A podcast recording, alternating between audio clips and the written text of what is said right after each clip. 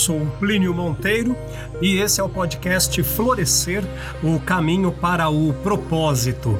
No episódio de hoje eu falarei sobre o afeto.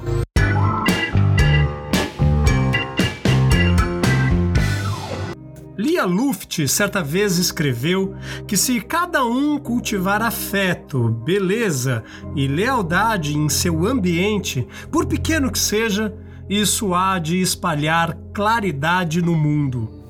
Segundo o dicionário, afeto é um sentimento terno de afeição por algo ou alguém. Apesar de não ser uma palavra tão comum quanto amor e carinho, afeto é um conceito muito importante para o estudo do ser humano.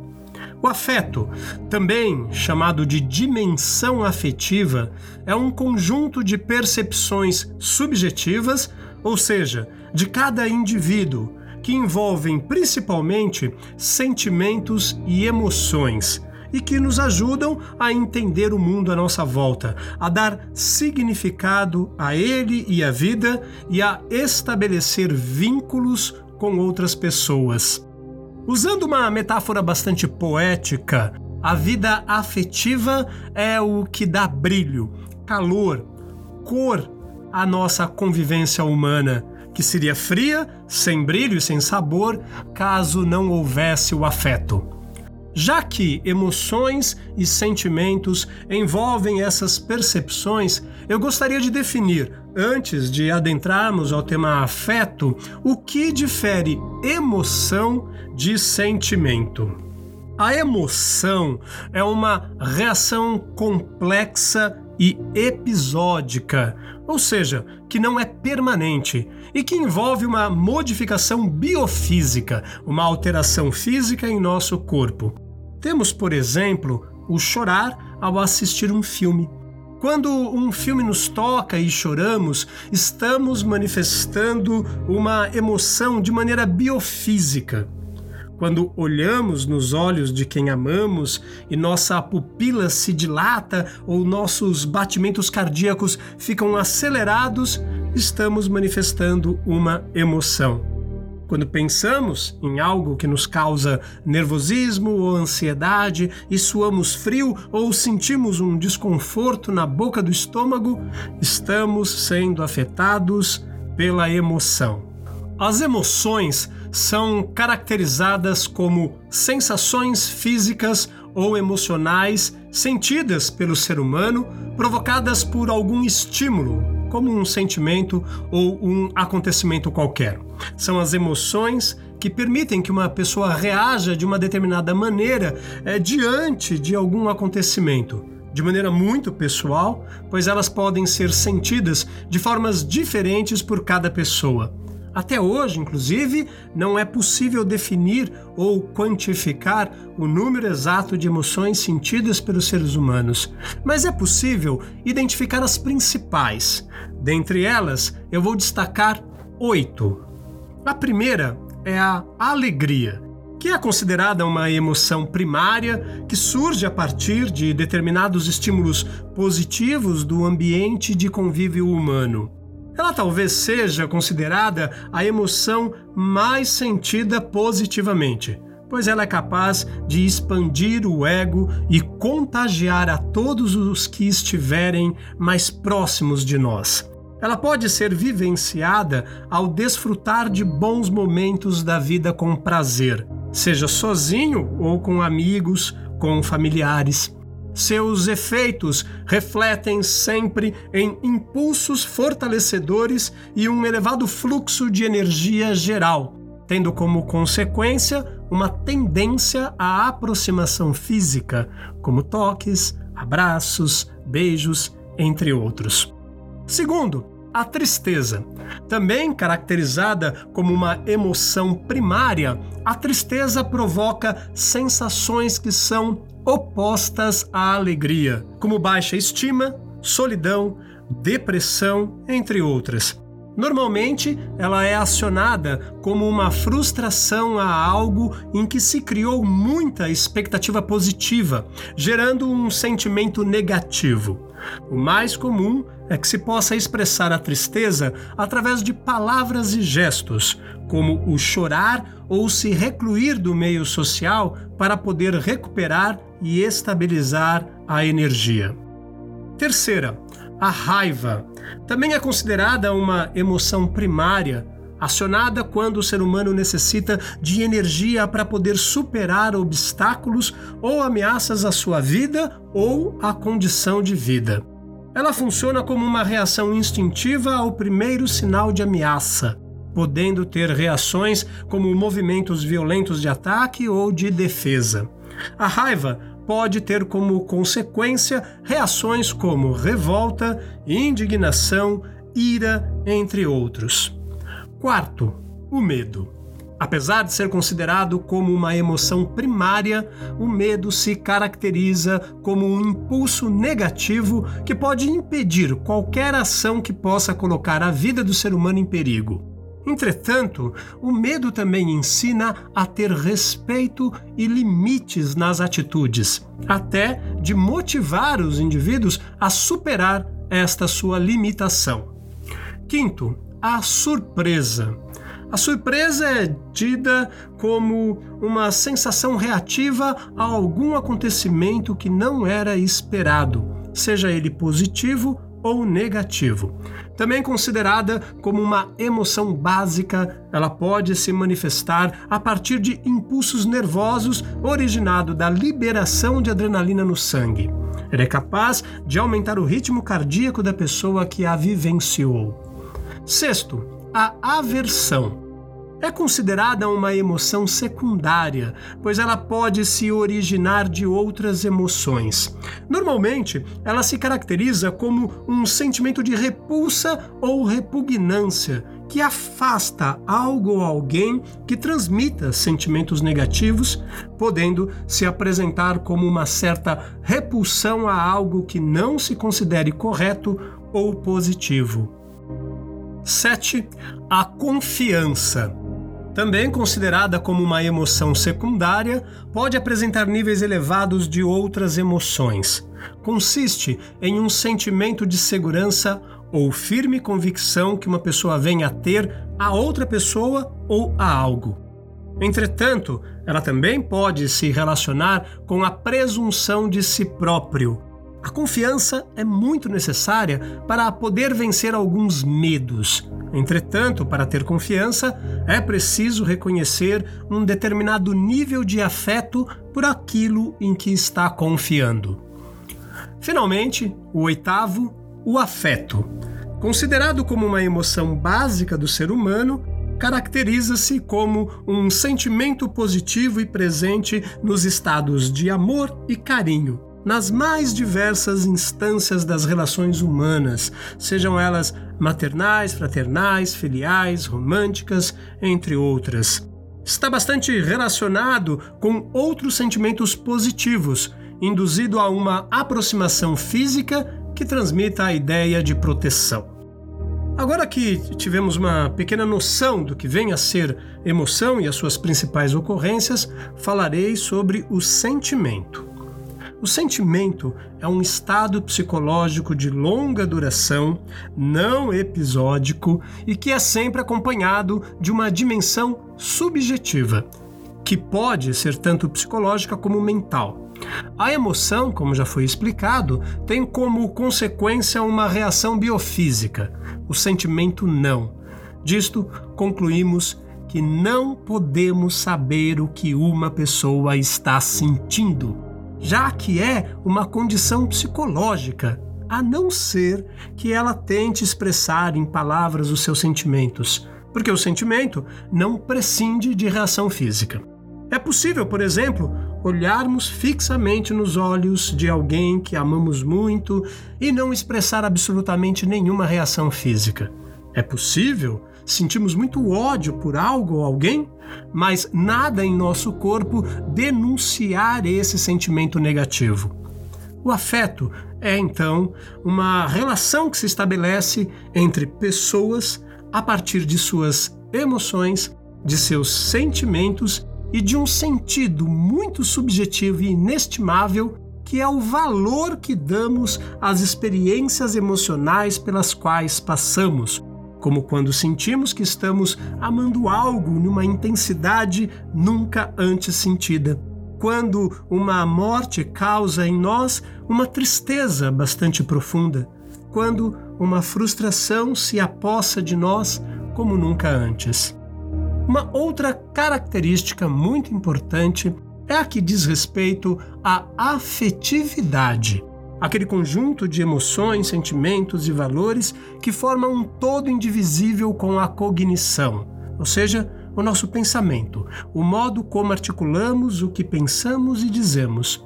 Isso porque pensamos a partir do que sentimos e sentimos a partir do que pensamos. Ambos são independentes, mas extremamente interrelacionados e, de certa forma, dependentes entre si. O termo que deriva de afetivo e afeto se relaciona de maneira bastante sensível com os nossos pensamentos e dão a eles valores, forma, matiz e conteúdo. Designa a qualidade que abrange todos os fenômenos afetivos. É a capacidade individual de experimentar o conjunto de fenômenos afetivos como tendências, emoções, paixões, sentimentos consiste na força exercida por esses fenômenos no caráter de um indivíduo. Tem um papel crucial no processo de aprendizagem do ser humano, porque está presente em todas as áreas da vida, influenciando profundamente o crescimento cognitivo. A afetividade potencializa o ser humano a revelar os seus sentimentos em relação a outros seres e objetos. Graças à afetividade, as pessoas conseguem criar laços de amizade entre elas e até mesmo com animais irracionais. Isso porque os animais também são capazes de demonstrar a afetividade uns com os outros, assim como os seres humanos. As relações e laços criados pela afetividade não são baseados somente em sentimentos, mas também em atitudes. Isso significa que em um relacionamento existem várias atitudes que precisam ser cultivadas para que o relacionamento prospere. Um dos grandes pensadores que abordou o conceito de afetividade foi o psicólogo francês Henri Wallon.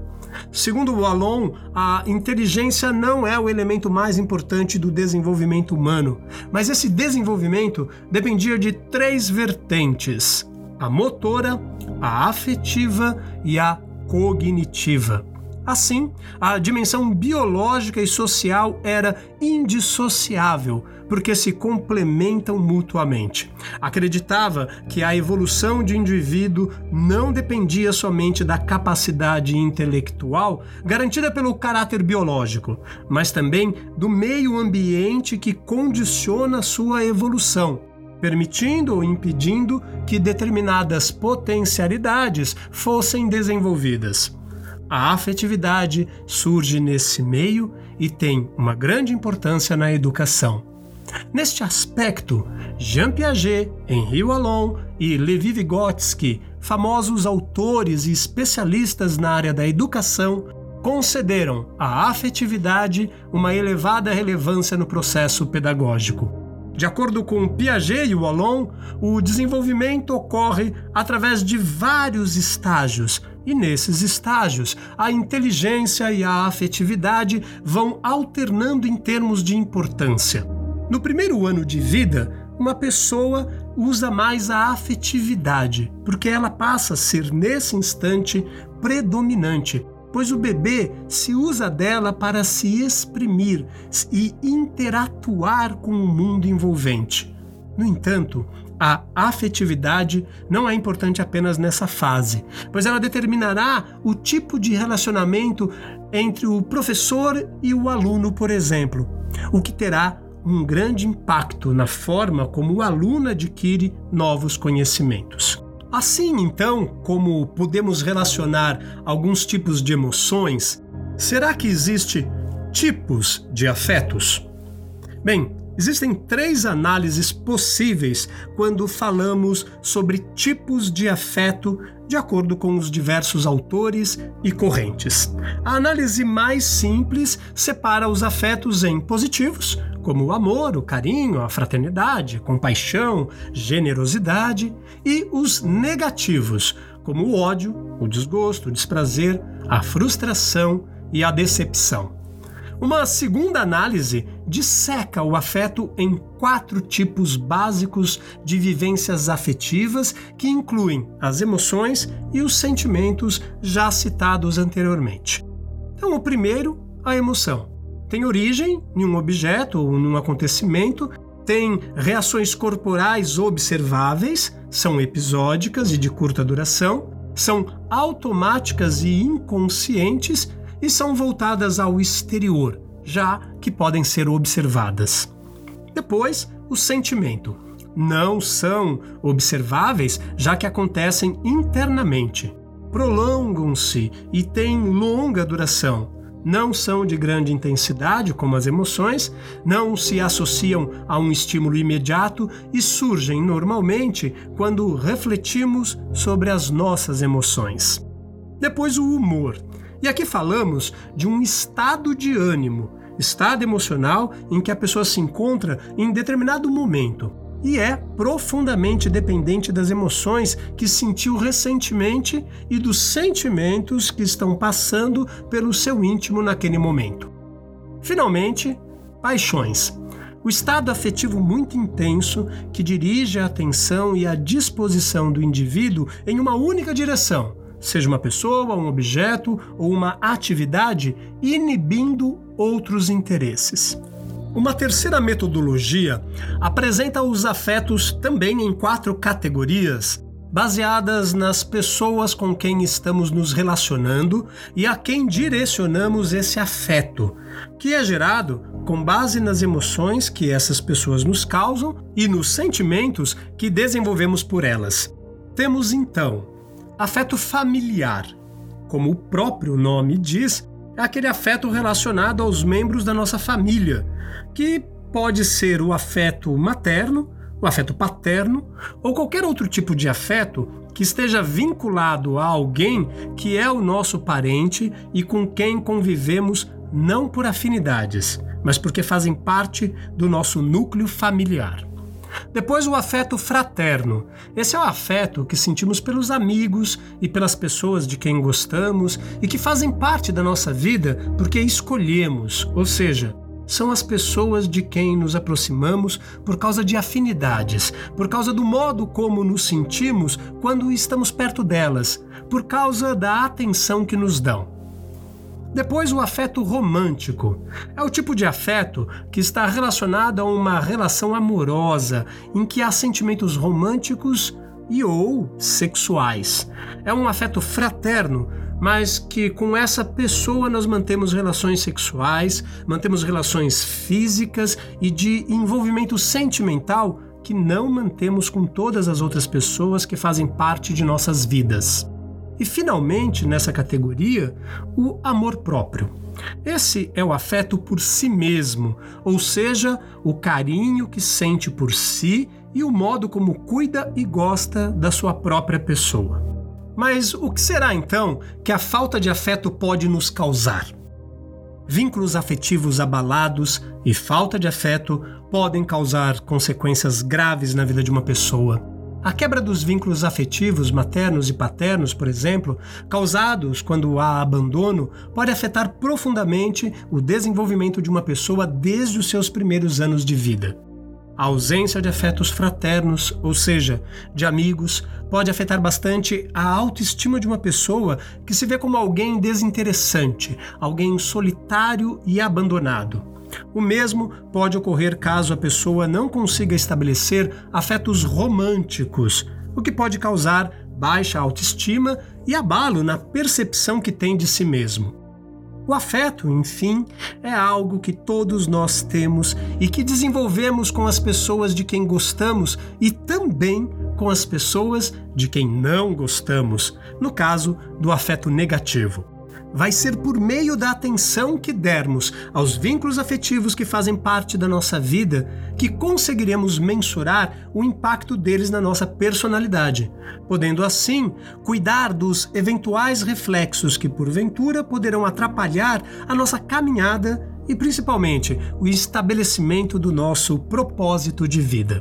Isso porque há um conceito chamado afeto embotado ou embotamento afetivo, usado também no direito penal que caracteriza a retração emocional. É um mecanismo de defesa do ego que corresponde à dificuldade de expressar sentimentos. Quando aprofundamos os estudos sobre o afeto, mas agora, com vistas aos conceitos filosóficos, nós nos deparamos com o termo affectus ou adfectus. Originário do latim, é um conceito que foi utilizado na filosofia, além de Baruch Spinoza, o artesão e filósofo de origem holandesa do século XVII, também pelos filósofos franceses Gilles Deleuze, nascido em 1925, e por Félix Guattari, que, além de filósofo, foi psicanalista. Os três utilizam esse termo para designar um estado da alma, um sentimento. De acordo com o livro A Ética 3, item 3, definição 3, de Spinoza, um afeto é uma mudança ou modificação que ocorre simultaneamente no corpo e na mente. Por essa condição, a maneira como somos afetados pode diminuir ou aumentar a nossa vontade de agir. A filosofia de Spinoza é de uma beleza ímpar. Suas proposições são secas e diretas, mas por trás delas encontramos uma sede de vida, uma potência afetiva inigualável. Hoje eu falarei um pouco dessa potência do corpo de afetar e ser afetado pelo que cerca. O projeto de Spinoza envolve entender os afetos para cada vez mais utilizar-se deles de forma a tornar-se mais potente. Façamos como entendia Spinoza: aumentar a potência de sentir para também aumentar a capacidade de pensar e existir, mente e corpo como duas expressões da substância e desta forma, consequentemente, aproximarmos cada vez mais de Deus. Por afeto, dizia Spinoza, compreendo as afecções do corpo pelas quais sua potência de agir é aumentada ou diminuída. Lembrando que corpo, na filosofia de Spinoza, é uma potência em ato, uma força de existir. Spinoza o define como um aglomerado de partes duras e moles um conjunto de átomos, moléculas, tecidos, órgãos que possuem a capacidade de manterem-se unidos, regenerarem-se e agirem em conjunto. Mas o mundo nos supera em muito e por isso, muitas vezes, não temos a capacidade de agir sobre ele e somos levados como folhas ao vento. As afecções são o corpo sendo afetado pelo mundo. O que pode então um corpo? Pode afetar e ser afetado. As afecções são este encontro pontual de um corpo com outro. Somos corpos que se relacionam com outros corpos. Quando sofremos suas afecções, quando somos afetados pelos outros corpos, sofremos uma alteração, uma passagem. A nossa potência aumenta ou diminui. Destas afecções, então, ocorrem os afetos, uma experiência vívida, é uma transição. Mas então, precisamos perguntar o que são os afetos? A intenção de Spinoza, na terceira parte da Ética, é estudar a dedução genética dos afetos, criando assim uma verdadeira ciência dos afetos. Como eles se formam? Como nascem? Como derivam-se uns dos outros? Spinoza acredita ser possível entender os afetos em sua produção interna e necessária, com os seus vários graus de complexidade. Num encontro, as relações podem se compor e aumentar sua capacidade de agir. Um afeto de alegria acontece quando uma afecção nos leva para uma potência maior de ser e agir no mundo. Isso porque encontramos um corpo que combina com o nosso, que possui propriedades que se compõem com as nossas. Temos, por exemplo, o corpo da mulher amada, o abraço de um grande amigo, a água fresca quando temos sede, a comida quando temos fome e a música que nos chega aos ouvidos. Tudo isso é o que podemos chamar de bom encontro. Os bons encontros são sempre um momento onde nos tornamos mais próximos do mundo e de nós mesmos, ampliando a nossa capacidade de afetar e de ser afetado. Por outro lado, um afeto de tristeza acontece quando uma afecção nos leva para uma condição menor de potência, ou seja, diminuição do nosso conatus. Conatus é um termo ou conceito usado na filosofia para se referir a uma inclinação inata de uma coisa para continuar a existir e se aprimorar. Portanto, um afeto de tristeza interfere na nossa força para existir e agir. É afetar e ser afetado. Passamos, a partir deste momento, para uma perfeição menor. Podemos citar o veneno que nos chega no sangue, encontrar-se com uma pessoa desagradável, ser ferido por um objeto cortante, ser infectado por alguma doença, todos os encontros que nos afastam da realidade de nós mesmos, nos limitando, constrangendo, fechando o mundo.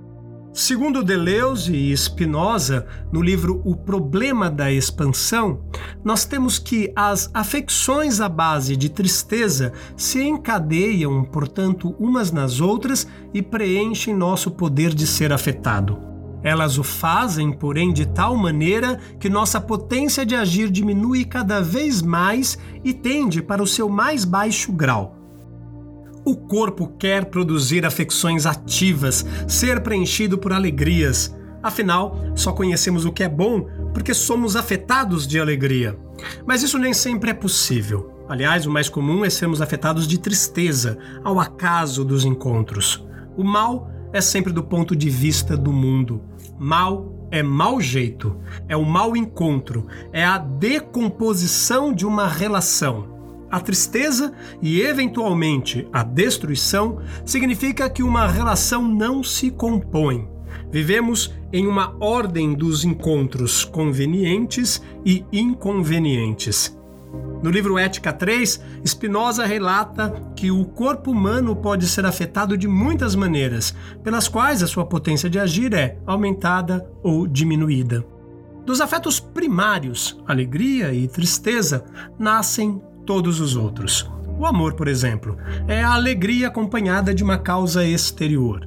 O ódio é a tristeza acompanhada de uma causa exterior. Estas afecções refletem-se diretamente em ideias dessas afecções, e a mente tem a potência de pensar tanto maior quanto mais tem a capacidade de ser afetada de múltiplas maneiras. É importante notar também como estes afetos nascem e se mantêm devido à constituição de nosso corpo, mas também, claro, ao modo como o mundo exterior está disposto. De quais encontros somos capazes, mas também quais encontros são possíveis na sociedade em que vivemos? Ou seja, todos os afetos podem ser também considerados biopolíticos. A produção do desejo, por sua vez, depende de como o corpo é afetado. O desejo é a própria essência do homem. Ele aumenta ou diminui de acordo com o conatus. Esta potência do corpo de preservar-se vem da sua força para ser afetado ao máximo possível pela alegria e evitar, com a mesma força, os afetos tristes mas podemos ser ativos ou passivos nas causas dos afetos. Os afetos passivos, também chamados de paixões, acontecem quando não somos a causa dos nossos afetos, ou somos apenas causa parcial, uma parte mínima. Eles são causa necessária de um mundo que se impõe em nossos corpos. Ao sabor dos encontros, podemos ser afetados positivamente ou negativamente, como ao achar uma nota de dinheiro no chão ou tropeçar e machucar o pé. Mas estes afetos são inconstantes e não podemos depender deles, já que da noite para o dia, aquilo que nos dava alegria pode, no momento seguinte, nos trazer tristeza. Já afetos ativos, também chamados de ações, só podem ser alegres, porque o corpo sempre se esforça para aumentar a sua potência de agir. O corpo é uma potência que busca expandir-se e tornar-se alegre, sempre. Por isso, podemos dizer que não há pulsão de morte para Spinoza. Pulsão de morte, também conhecida como tânato, é um termo introduzido pelo psicanalista austríaco Sigmund Freud em 1920 na teoria psicanalítica freudiana clássica. Para ela, a pulsão de morte é a pulsão em direção à morte e à autodestruição. Mas, diferentemente a esse conceito, Spinoza afirma que quando o corpo age, ele age por sua própria natureza, que se esforça para crescer, ser cada vez mais forte, mais capaz de ser afetado de múltiplas maneiras e agir no mundo de múltiplas formas, aumentando sua potência e sendo afetado cada vez mais por afetos alegres. A pergunta que faço é: como evitar a tristeza? E mais, como produzir paixões alegres e posteriormente ações alegres? Parece fácil em um primeiro momento, mas na verdade é muito difícil, já que nossa sociedade parece estar inteiramente constituída para a tristeza, o ódio e a melancolia. O cinza das cidades não parece apropriado para a felicidade. Mas somos afetados de múltiplas maneiras ao longo do dia e dentre esses afetos quase sempre se dão alguns bons encontros. A ética de Spinoza procura transformar os afetos passivos em ativos e assim sair da servidão para a liberdade. Levar a existência do campo da passividade e da reatividade para o campo da ação e da atividade. Podemos concluir então que os afetos passivos, alegres, são bons encontros que aumentam a nossa potência corporal e também mental. Esse aumento da potência de pensar gera noções comuns. Passamos a entender melhor o mundo, conhecê-lo melhor, abrir espaço ao propósito de vida e seguir em sua direção. Conhecer melhor a nossa relação com o mundo é ter a chance de escolher melhor os seus encontros, ser ativo na direção dos afetos, o que alimenta a nossa potência em ato para ser e agir. A busca de Spinoza é por essa hierarquia dos encontros. Sim, exatamente, hierarquia porque queremos mais alguns encontros do que outros. Spinoza busca um caminho para que possamos, através do conhecimento dos afetos, organizar os nossos encontros, fazer com que sejamos parte ativa do que nos acontece. Poderíamos chamar, ao modo de Friedrich Nietzsche, de uma avaliação dos valores. Ora, por que não? Selecionar encontros é nos afirmar no acaso dos encontros o que queremos e o que não queremos, o que podemos e o que não podemos. Surge uma outra pergunta: para quais caminhos uma mente e um corpo ativos nos levam?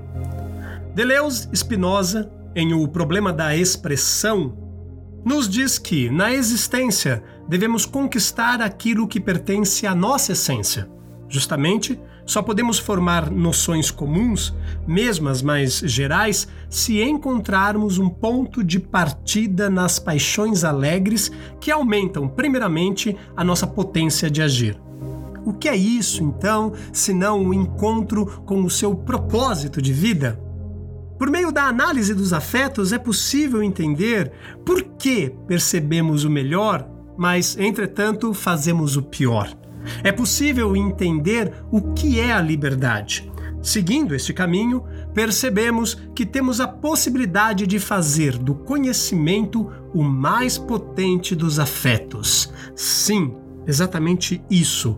Não há nada mais poderoso do que conhecê-los, porque eles são a fonte para formarmos as noções comuns, conhecimento de segundo gênero e nos libertarmos das tristezas, dos medos e outros afetos que nos impedem de sermos livres.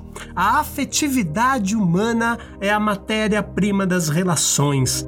Ela e somente ela pode apontar o caminho que nos retira da moral, do julgamento e das paixões tristes para verdadeiramente mostrar o ponto comum em que os homens se encontram e interagem.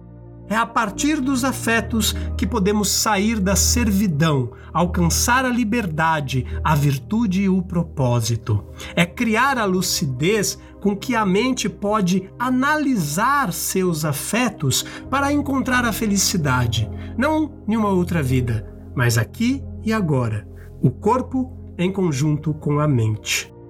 Spinoza era feliz em sua simplicidade porque encontrou os caminhos para a sua própria satisfação. Sua ética não é um livro de regras a seguir, mas um guia prático para que cada um encontre o seu próprio caminho de autorrealização. Portanto, que se esforcemos para extrair encontros do acaso e, no encadeamento das paixões tristes, organizar os bons encontros, compor sua relação com relações que combinam diretamente com a sua.